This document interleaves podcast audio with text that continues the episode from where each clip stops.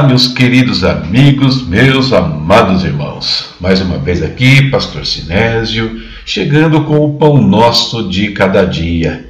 Vamos falar com Deus? Vamos meditar na Sua palavra? Espero que vocês venham comigo. Esse é um quadro do seu canal, A Palavra Responde. Vamos orar, queridos. Vamos clamar ao Senhor pela presença dEle, clamar ao Senhor por aquilo que nós necessitamos nesse dia. E o Pai, como sempre, mantenha suas mãos estendidas sobre nós. Seus olhos e ouvidos estão atentos ao nosso clamor. Oremos. Pai eterno, em nome de Jesus, com os corações, Deus, cheios de gratidão, entramos na tua presença. Pai, que queremos te adorar, nós queremos te bendizer, Senhor, porque o Senhor tem sido bondoso para conosco. O Senhor tem sido misericordioso para com os teus filhos, para com aqueles que clamam a ti e buscam a tua face, Senhor.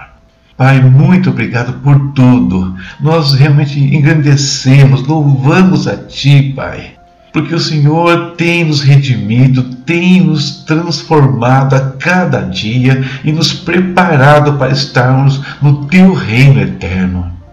E essa é a parte mais importante, Senhor. Não é o que temos aqui, é o que nós teremos no teu reino, na tua presença, naquele reino que nos está preparado desde a fundação do mundo. É para isso que lutamos diariamente, Senhor, para sermos dignos de entrar neste lugar.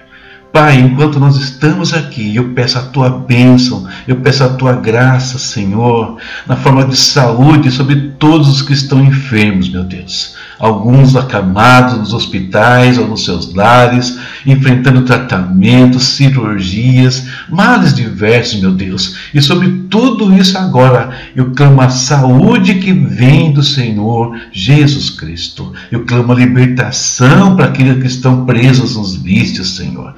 Caia todo o laço da bebida, das drogas, da imoralidade, dos jogos, meu Deus. Liberta a vontade dessas pessoas, meu Pai eterno. Olha para o nosso Brasil, Senhor.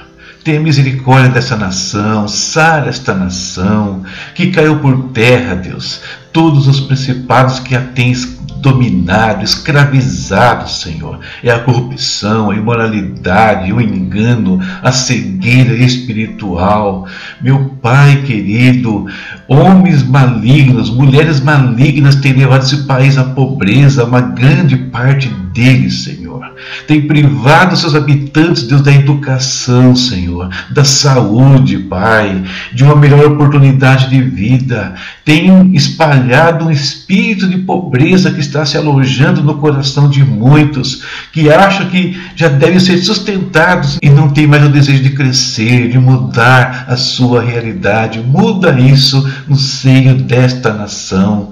Pai, traz homens e mulheres que sejam dignos de governar o Brasil, meu Deus. Em nome de Jesus, meu Pai, ajuda os seus cidadãos a escolherem melhor. Traz um espírito de despertamento, Deus, de cidadania, Pai, em cada um dos brasileiros, meu Deus eterno. Pai, abençoa também a tua igreja, ela pode fazer a diferença nesse contexto, lutando contra as forças espirituais, sendo aqui uma fonte de luz, uma fonte da verdade, uma fonte, Deus, que estão tentando apagar. Mas o Senhor pode renovar a tua igreja, os teus filhos, pode fazer um novo Pentecostes, Senhor. Tenha misericórdia, meu Pai, não só da igreja brasileira, mas atua no mundo entre os teus filhos, eu te peço, Pai amado. Apresento no teu altar também nossos irmãos e amigos, ó Deus, pastores, Senhor, que precisam da tua intervenção, do teu toque. Estou falando do pastor Leste, da pastora Terezinha, da Luana com a sua família, do pastor Sérgio com a sua família, meu Pai, e muitos outros, meu Deus que não citamos aqui, mas que aqui o Senhor conhece a nossa mente e o nosso espírito e sabe de quem nós estamos falando, Senhor. Em nome de Jesus, visita-os, meu Deus. E fala conosco, Senhor, na tua palavra agora. Ministra os nossos corações. Essa é a nossa oração em nome de Jesus. Amém. Leitura de hoje, começamos o Evangelho de João, capítulo 1 ao 3. Quero ler com vocês aqui o início do capítulo 2. No terceiro dia houve um casamento em Caná da Galileia. A mãe de Jesus estava ali. Jesus e seus discípulos também haviam sido convidados para o casamento. Tendo acabado o vinho, a mãe de Jesus lhe disse: Eles não têm mais vinho. Respondeu Jesus: Que temos nós em comum, mulher? A minha hora ainda não chegou. Sua mãe disse aos serviçais: Façam tudo o que ele lhes mandar. João 2, do 1 ao 5. Tema da nossa reflexão hoje: Jesus está pronto. Espere um momento. Jesus e sua família participavam de um casamento, um evento que celebrava a formação de uma nova família.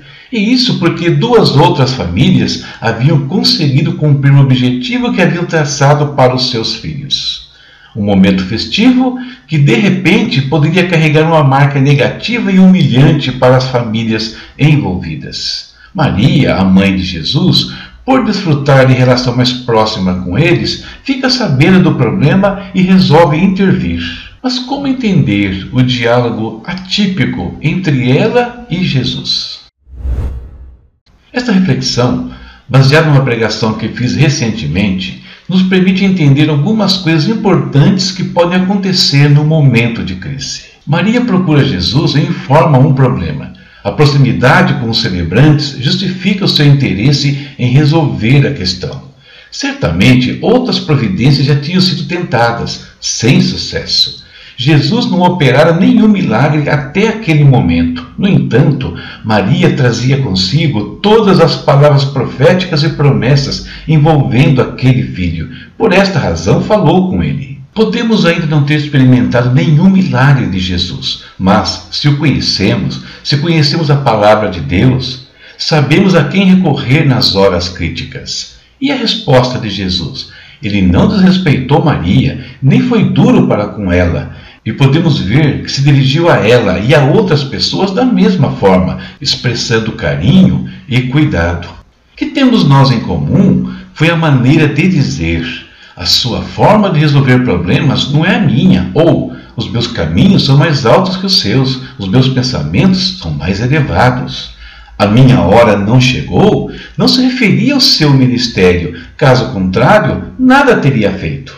A hora que ainda não havia chegado era aquela onde ele resolveria o problema em questão. Maria entendeu perfeitamente a resposta, tanto que, abrindo mão de tentar resolver a situação, diz: Façam tudo o que ele vos disser. Lembre-se, os milagres de Jesus podem ainda não ter acontecido em sua vida, mas se você abrir mão de resolver o problema à sua maneira, entender a forma e o tempo de Deus, então ele agirá em sua vida e reverterá toda e qualquer situação. Maria agiu baseada nas promessas, sem nada ter visto. Faça o mesmo. Essa é a nossa reflexão para o dia de hoje e, como sempre, eu espero que seja uma bênção para a sua vida e para aqueles que estão participando conosco. Leitura para amanhã, queridos. Continuamos então com João, capítulos 4 ao 6. E se você não conhece, visita o meu espaço no Hotmart, onde eu coloco livros digitais.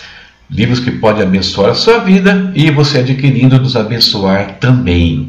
Coloco também à disposição de vocês aqui o nosso ministério para cursos, palestras, para seminários. Veja aí a propagandinha, veja nas nossas redes sociais. E se você, pastor, precisa para a sua igreja, para um grupo, ou se você quer uma aula particular sobre algum tema, fala com a gente. Temos prazer em ajudá-lo. Deus te abençoe e até a próxima, se Deus quiser. Tchau, tchau.